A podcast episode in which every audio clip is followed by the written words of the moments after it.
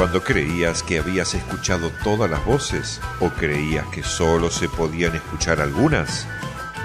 A partir de ahora y durante 60 minutos, ni un día sin sol.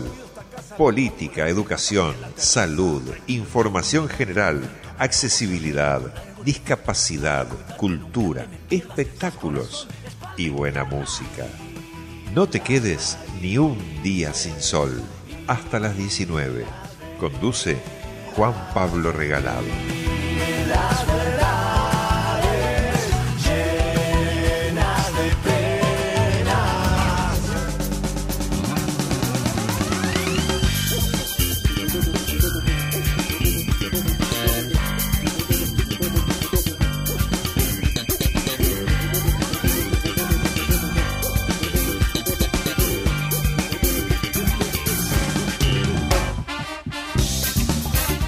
¿Qué tal gente? Muy pero muy buenas tardes, bienvenidos a un nuevo programa de Ni un día sin sol en la puesta en el aire. Como todos los miércoles nos acompaña Pablo, mi nombre es Juan Pablo Regalado y hasta las 7 de la tarde hacemos juntos Ni un día sin sol.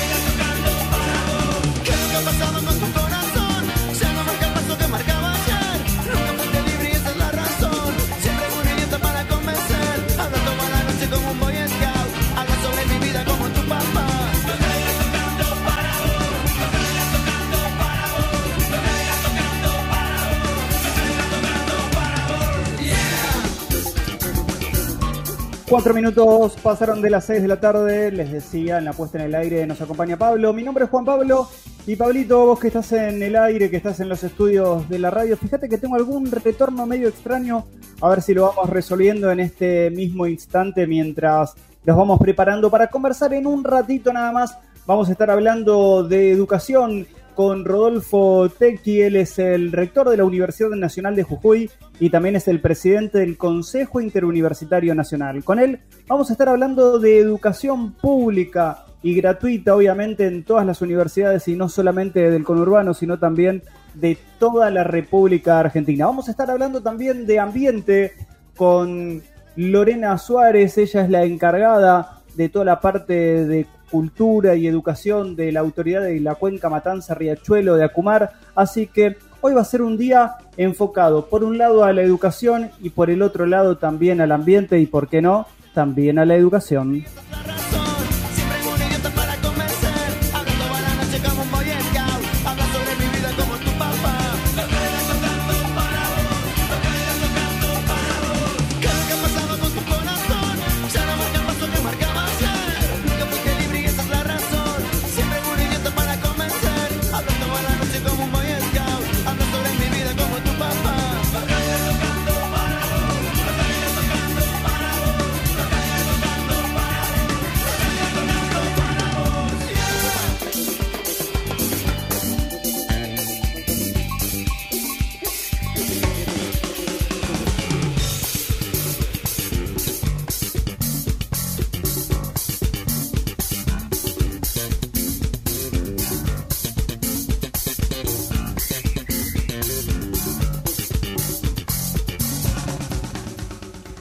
Con nosotros hasta las 6 de la tarde también a través de www.avellanedahoy.com.ar. Si querés educación, www.universidadeshoy.com.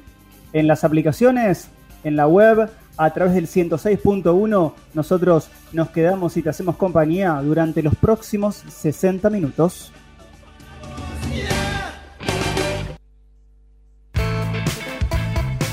No te quedes ni un día sin sol hasta las 19.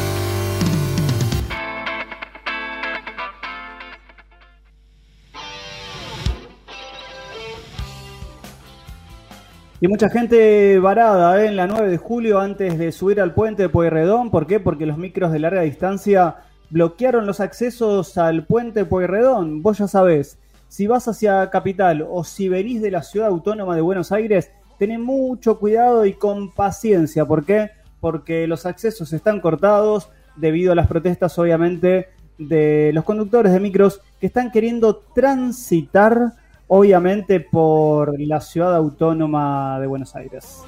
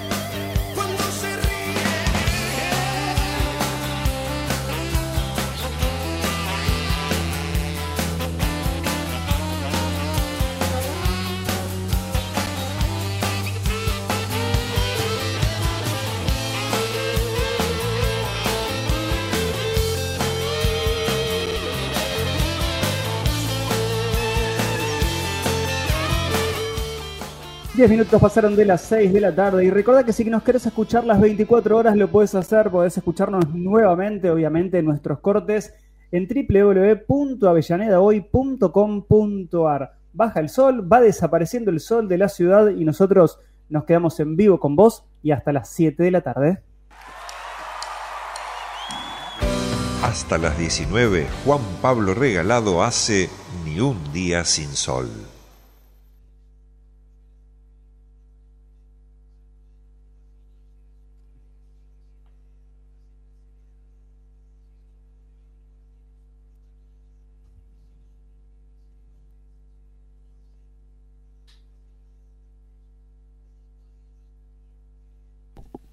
Juan Pablo, estamos al aire, ¿eh? Vamos. Ahí está, no estaba escuchando, hacemos, le contamos a nuestros oyentes que también estamos haciendo home radio, como hacemos home office, y de golpe no tenía nada más en el aire. Y estamos en contacto entonces con Lorena Suárez, ella es la coordinadora, ella me lo va a decir bien, de todo lo que tiene que ver con cultura, educación y patrimonio a ver, decime bien, vos, Lore, de la autoridad de Cuenca, Matanza, Riachuelo, ¿es así? Buenas tardes, Lorena Suárez, Juan Pablo Regalado te saluda, ¿cómo estás? ¿Qué tal? ¿Cómo te va, Juan Pablo? ¿Qué tal a todos, a todas?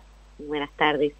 Eh, sí, yo soy la coordinadora de Cultura y Patrimonio. Hay un área de educación, eh, trabajamos articuladamente con esa área también, pero yo estoy coordinando todo lo que es el área de Cultura y Patrimonio y entraste justo en un momento donde yo a distancia no te escuchaba y es por eso que se nos quedó un bachecito. Te pido, te pido realmente disculpas. Y hacía tiempo que queríamos conversar un poco también con vos o con las distintas áreas de la Autoridad de Cuenca Matanza Riachuelo para que nos amplíes y nos cuentes bien en qué consiste esta área que vos coordinás y cuál es tu, cuál es el objetivo obviamente en toda la región. Bien, bueno, bueno, por el silencio no te preocupes, los que alguna vez hicimos radio sabemos que es parte del lenguaje radial, así que no te preocupes.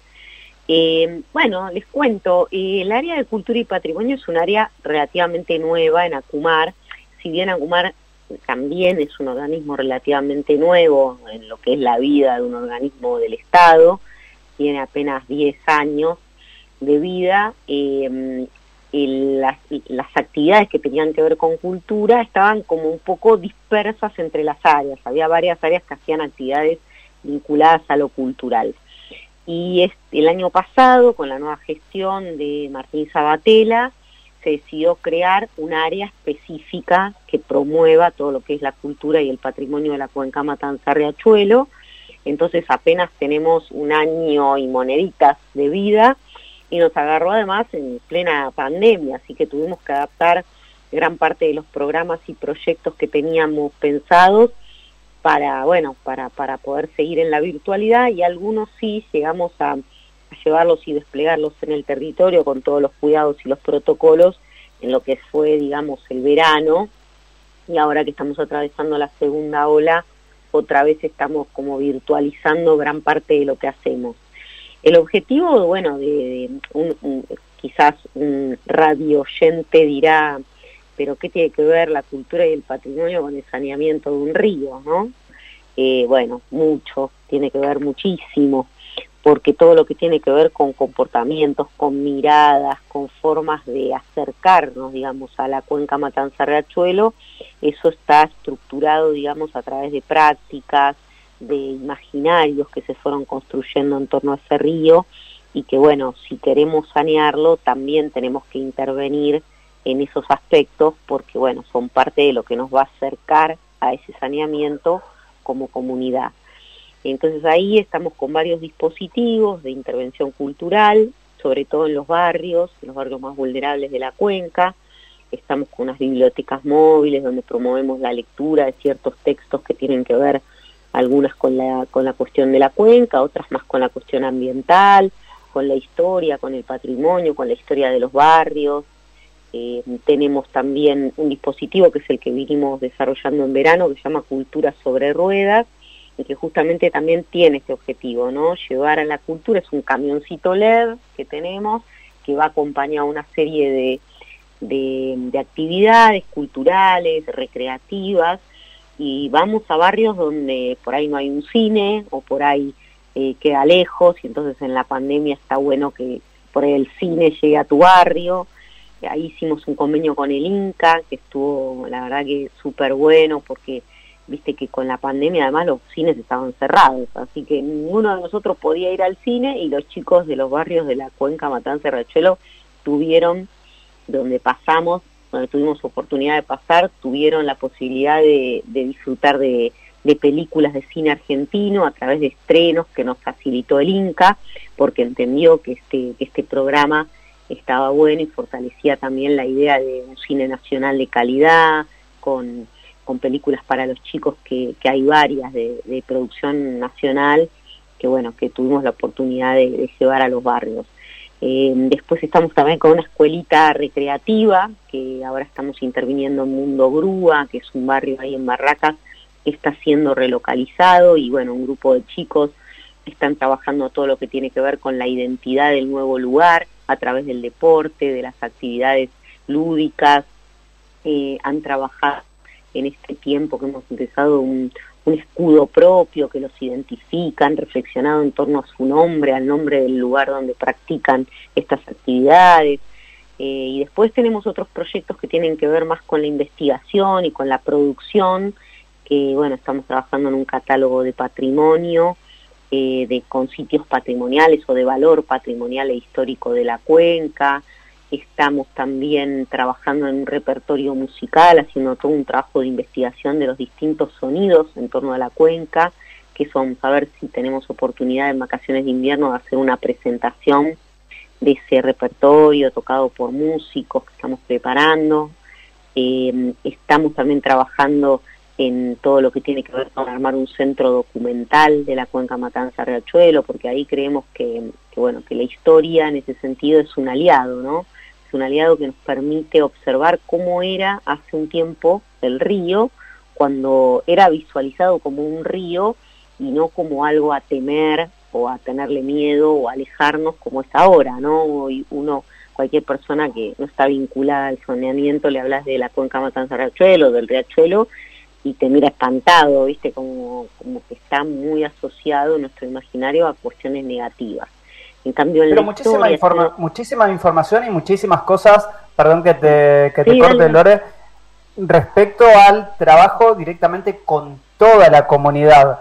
De esa manera van llegando a cada uno de los barrios, no solamente como, como vos lo decías recién, de manera negativa, es decir, llegar para decir, che, hay que limpiar o hay que hacer tal cosa, sino con el apoyo de, de la gestión.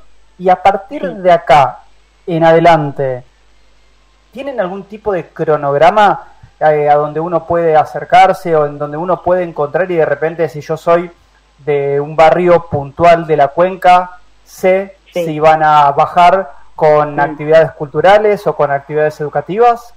Sí, bueno, es bastante difícil eh, responder a esa pregunta hoy por las cuestiones de cuidado que tenemos que tener en la presencialidad. Yo les diría, eh, si están escuchando a los habitantes de la cuenca o los que no son habitantes también y que tienen ganas de vincularse con alguna actividad, hay varias planificadas que las vamos a ir un poco anunciando a medida que las medidas de cuidado nos lo permitan. Yo les diría que se acerquen a seguirnos en las redes sociales, que ahí siempre estamos anunciando las cosas que hacemos, eh, o a través de la página web, o también tenemos un correo electrónico que es cultura y patrimonio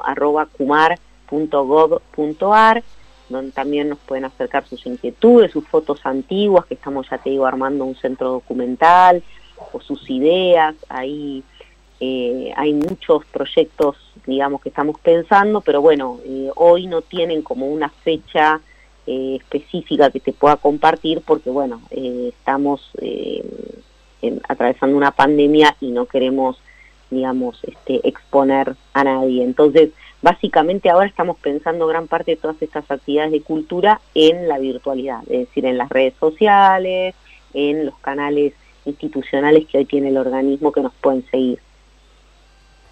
Bueno, Lorena Suárez, espero que esta no sea la última vez que estemos conversando, que cuando tengamos o que ustedes tengan un cronograma puntual que puedan publicar, que, nos lo puedan acercar para que los vecinos que nos van escuchando en distintas partes de la cuenca también puedan disfrutar de esas actividades y también, ¿por qué no?, aprender un poco más de, de la cuenca a través de diferentes actividades culturales. Que tengas una muy buena tarde y gracias por este contacto con FM Secla y con la página web Avellaneda Hoy. Gracias, Juan Pablo. Un beso grande para vos y para todos los, que te están escuchando. ¿eh? Gracias.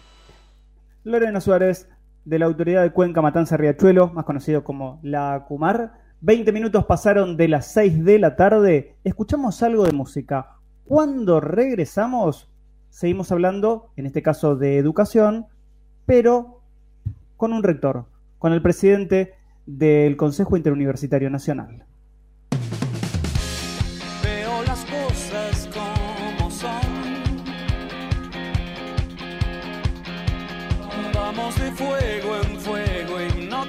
no.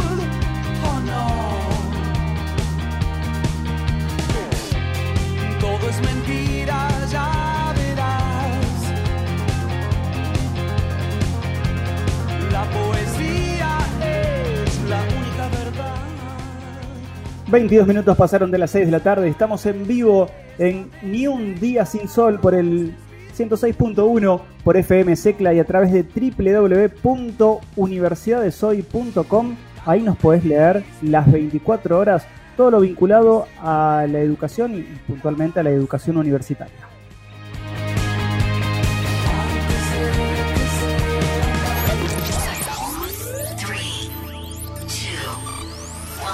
Comienzo de espacio publicitario. Últimos días de inscripción a más de 20 carreras online en la Universidad FASTA. Informate en ufasta.edu.ar barra distancia. Universidad FASTA. Saber es crecer. Vení a la UNDAB. La Universidad Nacional de Avellaneda ofrece carreras con títulos de grado y tecnicaturas de ágil salida laboral. La UNDAB ofrece también carreras de educación a distancia y una amplia propuesta de cursos de posgrados, maestrías y especializaciones. Sumate. Ingresá en www.undab.edu.ar y forma parte de este proyecto de inclusión y calidad educativa. Vení a la UNDAB. Fin de espacio publicitario.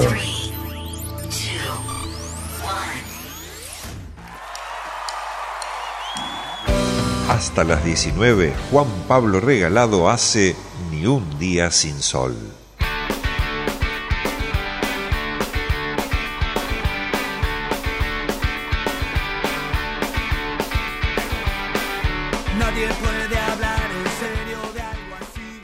Y en las universidades la virtualidad va a pasar a ser parte de la normalidad. Y como veníamos escuchando y veníamos hablando en el transcurso de los distintos programas, nos interesaba saber y conocer, obviamente, la postura oficial y la postura formal de Rodolfo Techi. Él es el rector de la Universidad Nacional de Jujuy. Fue electo hace un, para un poco más de un mes y medio como presidente del Consejo Interuniversitario Nacional y con él queríamos analizar la situación del sistema de educación superior en el contexto también de la pandemia. Rector, buenas tardes. Juan Pablo Regalado lo saluda. ¿Cómo está? Gracias por atendernos. Buenas tardes, buenas tardes y un saludo a toda la audiencia. Igualmente, bueno, muchísimas gracias por, por atendernos. Y antes de, de ir directamente al núcleo duro, ¿no? De, de lo que veníamos hablando en el transcurso de los distintos programas, queríamos saber cuál va a ser eh, o cuáles van a ser las prioridades durante su mandato frente al Consejo Interuniversitario Nacional para este año de pandemia, un año complejo, ¿no? Para, para ser autoridad del Consejo Interuniversitario. Sí, este, de todas maneras este, estamos afrontando desafíos muy importantes y bueno, este año forma parte de, del tiempo en el cual tenemos que prepararnos para la pospandemia, que todos, ninguno sabe exactamente cuándo empezarán los tiempos posteriores a la pandemia, pero bueno, en algún momento vamos a superar la emergencia sanitaria, así que bueno, habrá que preparar todo, este, estamos previendo un plenario nuevamente de rectoras y rectores en el mes de junio, a fines de junio, para ver cómo han ido las cosas en el primer semestre, para planificar el segundo semestre, actualizar protocolos y después, bueno, todo lo que tiene que ver con la incorporación de la virtualidad en muchas actividades eh, de, de, las universidades nacionales que, bueno, que van a ser virtuales, que no tienen ya sentido que vuelvan a la presencialidad y otras actividades que tienen mucho sentido que vuelvan a la presencialidad. Así que, bueno, prepararse para esta bimodalidad, eso tiene desafíos normativos porque nosotros nos movemos con normativa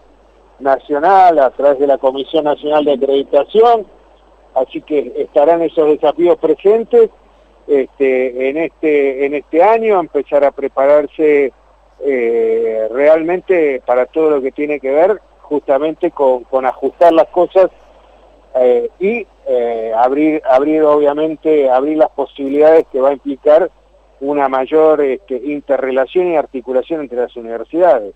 En la medida en que haya contenidos virtuales en todas las universidades, esos contenidos van a poder ser compartidos por más de una universidad, así que eso abre una cantidad muy grande de, de posibilidades a futuro. ¿Deja de ser 100% presencial la universidad, por ejemplo, en algunas carreras, y se convierte sí o sí a tener un, por, un alto porcentaje de manera virtual? y algo presencial, pensando en después de, de esta pandemia, obviamente. ¿Ya se deja de pensar en algo presencial?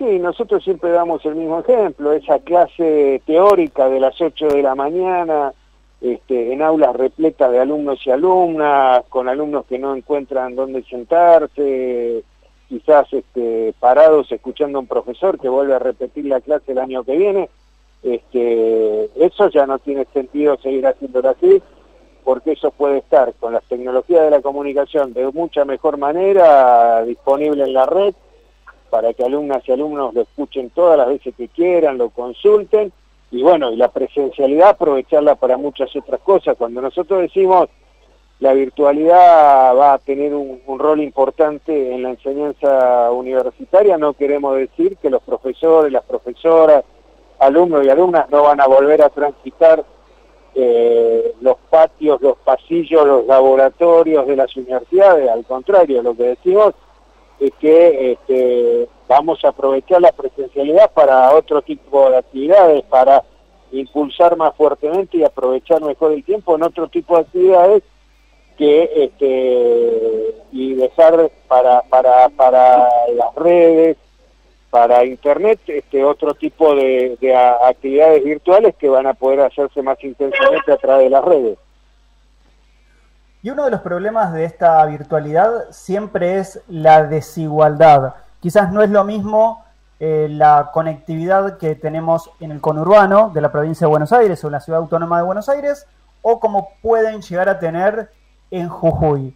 ¿Cómo, ¿Cómo está trabajando, cómo se trabaja desde el Consejo Interuniversitario Nacional para lograr quizás un acceso, podemos decir, más democrático, que sea el mismo acceso en Tierra del Fuego, en Buenos Aires o en Jujuy?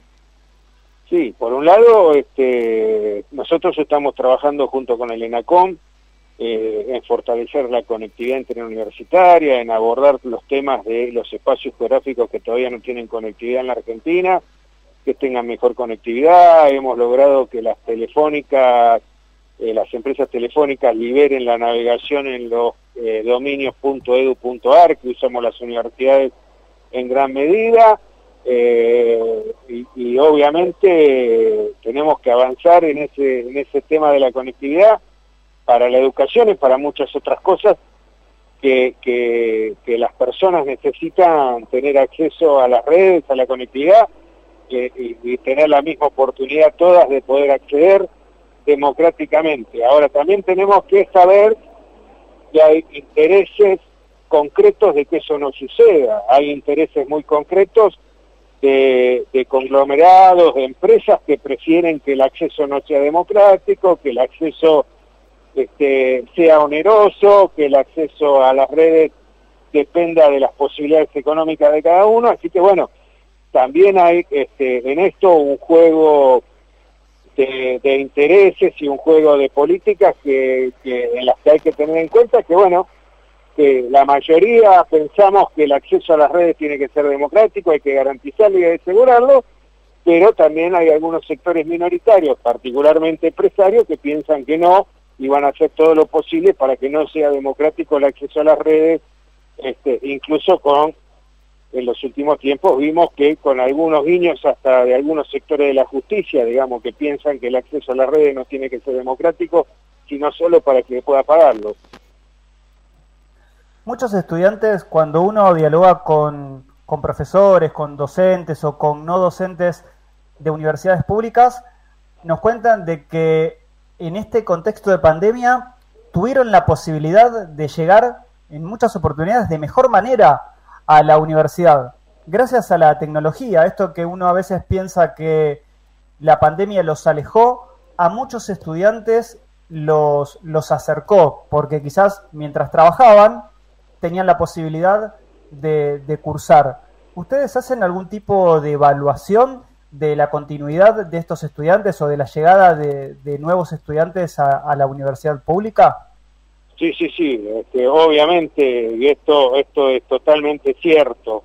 Así como hay alumnas y alumnos que han tenido muchas dificultades para, para poder acceder a las redes, estar en contacto con los profesores, por ejemplo, en, el caso de la Universidad Nacional de Jujuy, las carreras de ingeniería, ingeniería agronómica, hemos tenido en el año 2020 un incremento de más del 50% en la cantidad de egresados respecto a los del 2019, o sea que los alumnos que estaban terminando las carreras aprovecharon los momentos de pandemia, las posibilidades de, la educación virtual para acelerar sus estudios y los terminaron.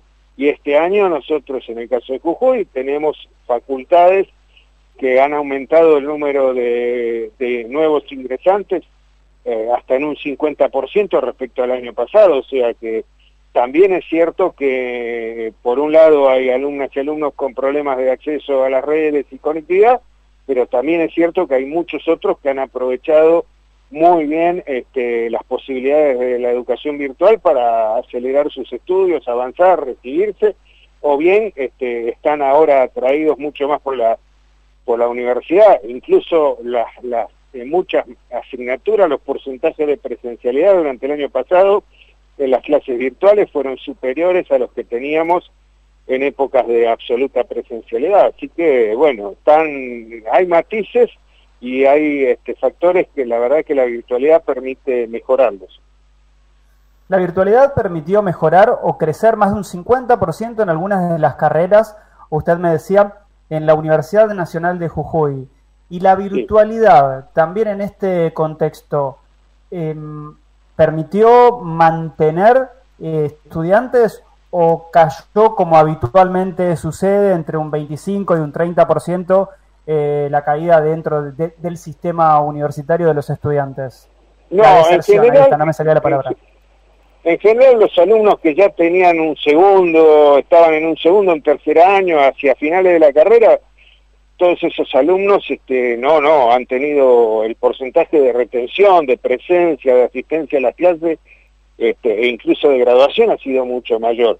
Quizás este, los problemas de los primeros años han sido un poquito más marcados porque, bueno, los primeros años el ingreso a la universidad, el empezar estudios universitarios en general implica desafíos importantes que a veces son más difíciles de, de afrontar. Así que en los primeros años sí hubo problemas de deserción, como históricamente lo hubo en las universidades, pero eh, alumnos que ya tenían una práctica universitaria más o menos importante y avanzada, no, aprovecharon al contrario, aprovecharon la virtualidad para, para asegurarse, les fue más fácil seguir estando presentes con la virtualidad que con la presencialidad.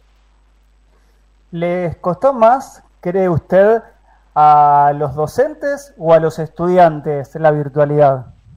No, no, obviamente a los docentes, sobre todo tuvieron que acelerar los procesos de, uso de aulas virtuales, de tecnología de la comunicación, que, que eh, tibiamente se venían utilizando y eran más frecuentes en muchas asignaturas, el uso, el abordaje a través de aplicaciones de celular, de aulas virtuales, venía haciendo, venía incrementándose a poco, pero bueno, hubo que acelerarlo eso, y, pero muchos docentes, muchas docentes que al principio este, vieron con dificultad cómo avanzar en la virtualidad, hoy están totalmente consustanciados con eso, la experiencia que han ganado el año pasado es muy importante y hoy este, incluso eh, encuentran en muchos aspectos ventajoso la virtualidad y la educación a distancia. En el plenario en donde usted asumió como presidente del CIN, Jaime Persica anunciaba que las universidades iban a tener mayor presupuesto también, obviamente, apoyando a todo este crecimiento de la virtualidad. ¿En qué situación están hoy las universidades con respecto al año 2019 también o al 2020?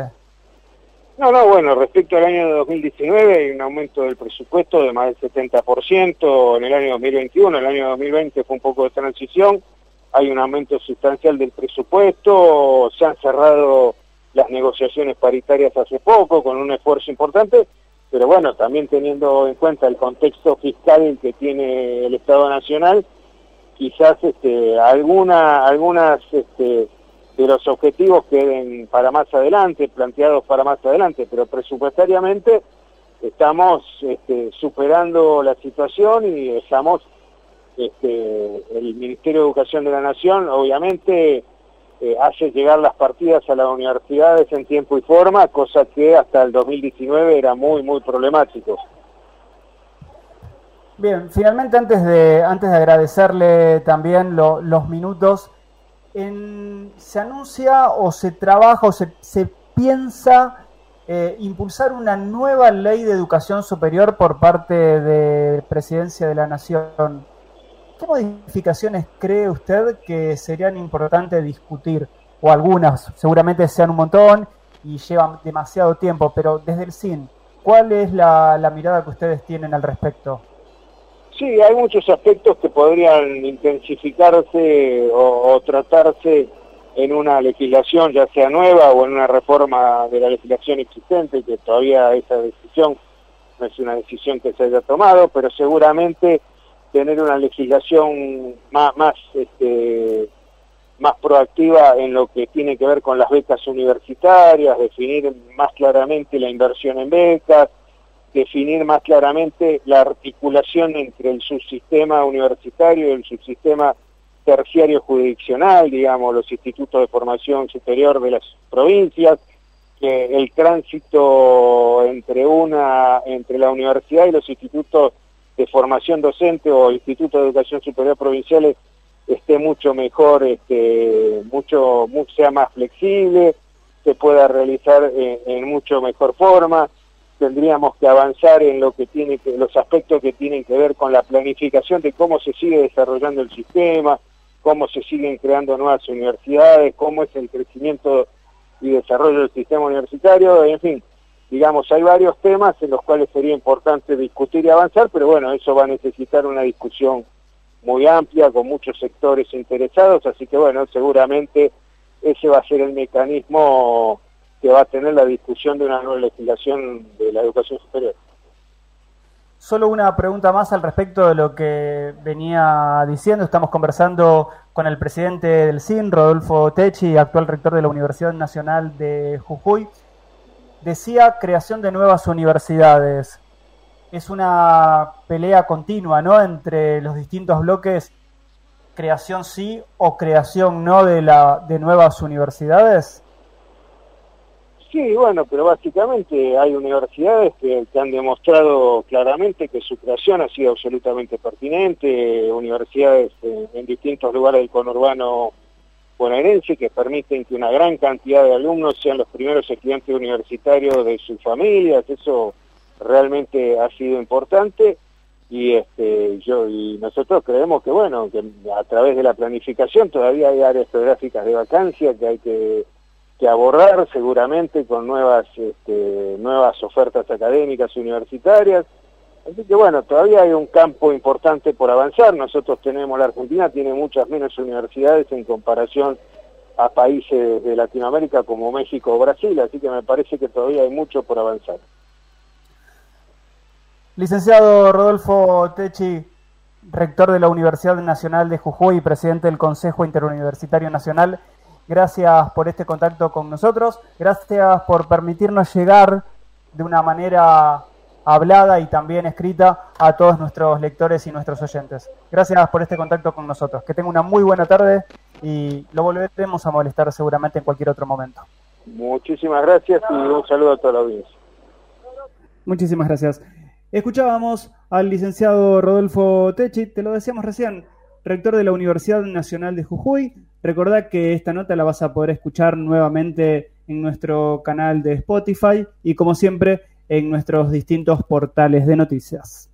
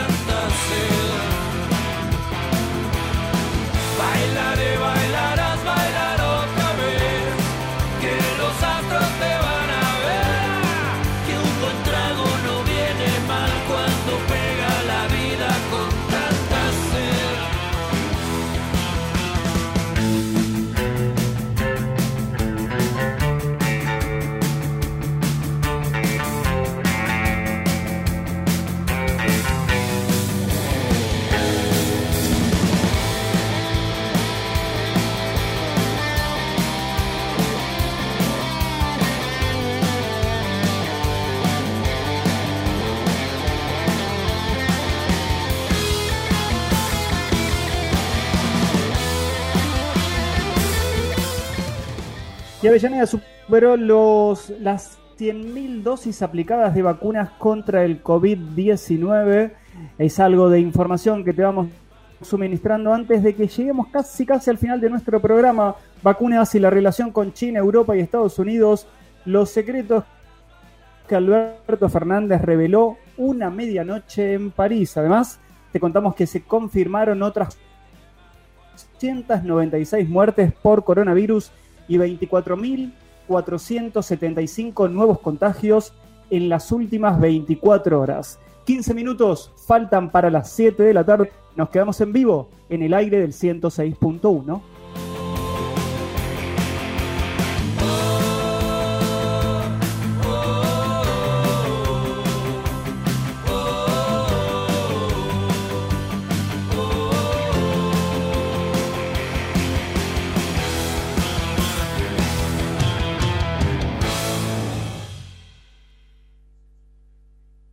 Todos los pueblos tienen su historia. Todas las historias merecen ser relatadas. Hechos, figuras, lugares, edificios, nombres que expresan la memoria identitaria de Avellaneda. Paralelamente a sus estudios universitarios y luego de graduado, De Benedetti colaboró en diversos medios de Avellaneda, como La Tribuna, La Libertad, El Orden y La Verdad. Realizó numerosos viajes y campañas arqueológicas en el noroeste argentino y también en la zona de Varadero, en la provincia de Buenos Aires. De Benedetti fue docente y fue también el organizador del Museo Etnográfico, cuya mudanza a su edificio de la calle Moreno concretó por su iniciativa, poniendo aquellas colecciones por primera vez al alcance del público. De Benedetti fue también el artífice de la investigación y de la restauración material de uno de los monumentos prehispánicos más importantes para el patrimonio arqueológico argentino, el Púcara de Tilcara.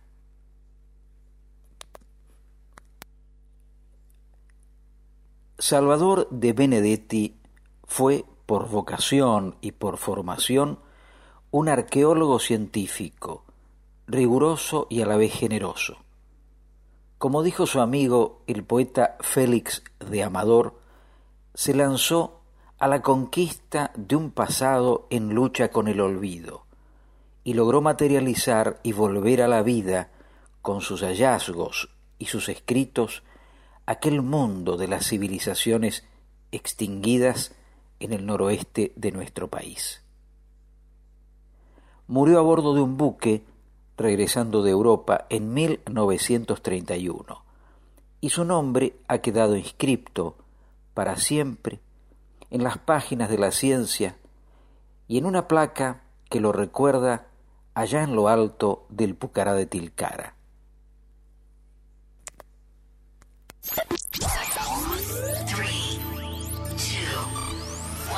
Comienzo de espacio publicitario.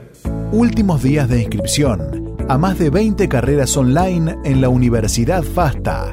Informate en ufasta.edu.ar barra distancia. Universidad FASTA. Saber es crecer. Vení a la UNDAB. La Universidad Nacional de Avellaneda ofrece carreras con títulos de grado y tecnicaturas de ágil salida laboral. La UNDAB ofrece también carreras de educación a distancia y una amplia propuesta de cursos de posgrados, maestrías y especializaciones. Sumate. Ingresá en www.undab.edu.ar y forma parte de este proyecto de inclusión y calidad educativa. Vení a la UNDAB. Fin de espacio publicitario.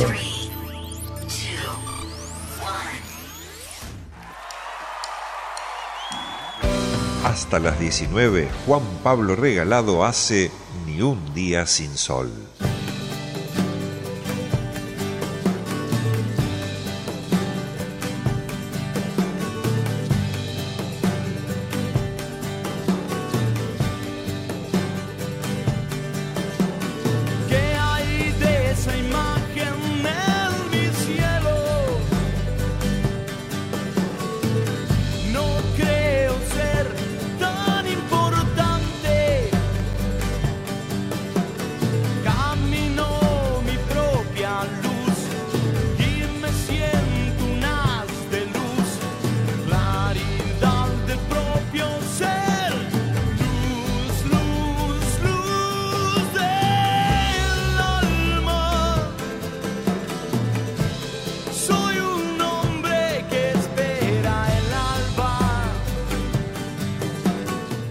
Quienes están esperando que sean las 7 de la tarde son los la gente que quiere escuchar la transmisión de, de Arsenal, así que a partir de las 19 horas y exactamente a las 19.15 comienza el partido por la Copa Sudamericana con transmisión de FMC Clan el aire del 106.1. No hace falta ¿eh? que te vayas a partir de las 7 de la tarde. La gente de Seara de Fortaleza y la gente de acá, del viaducto, ¿saben qué? Se preparan para empezar a disputar un nuevo encuentro y eso lo vas a poder vivir a partir de las 7 de la tarde en el aire del 106.1.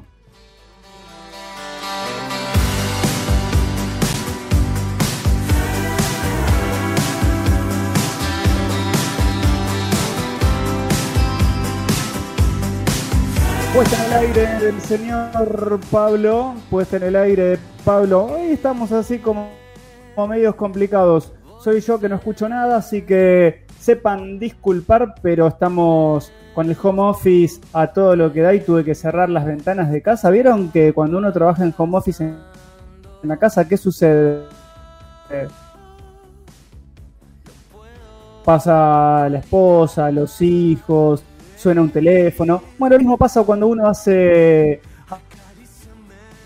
hace home radio. ¿eh?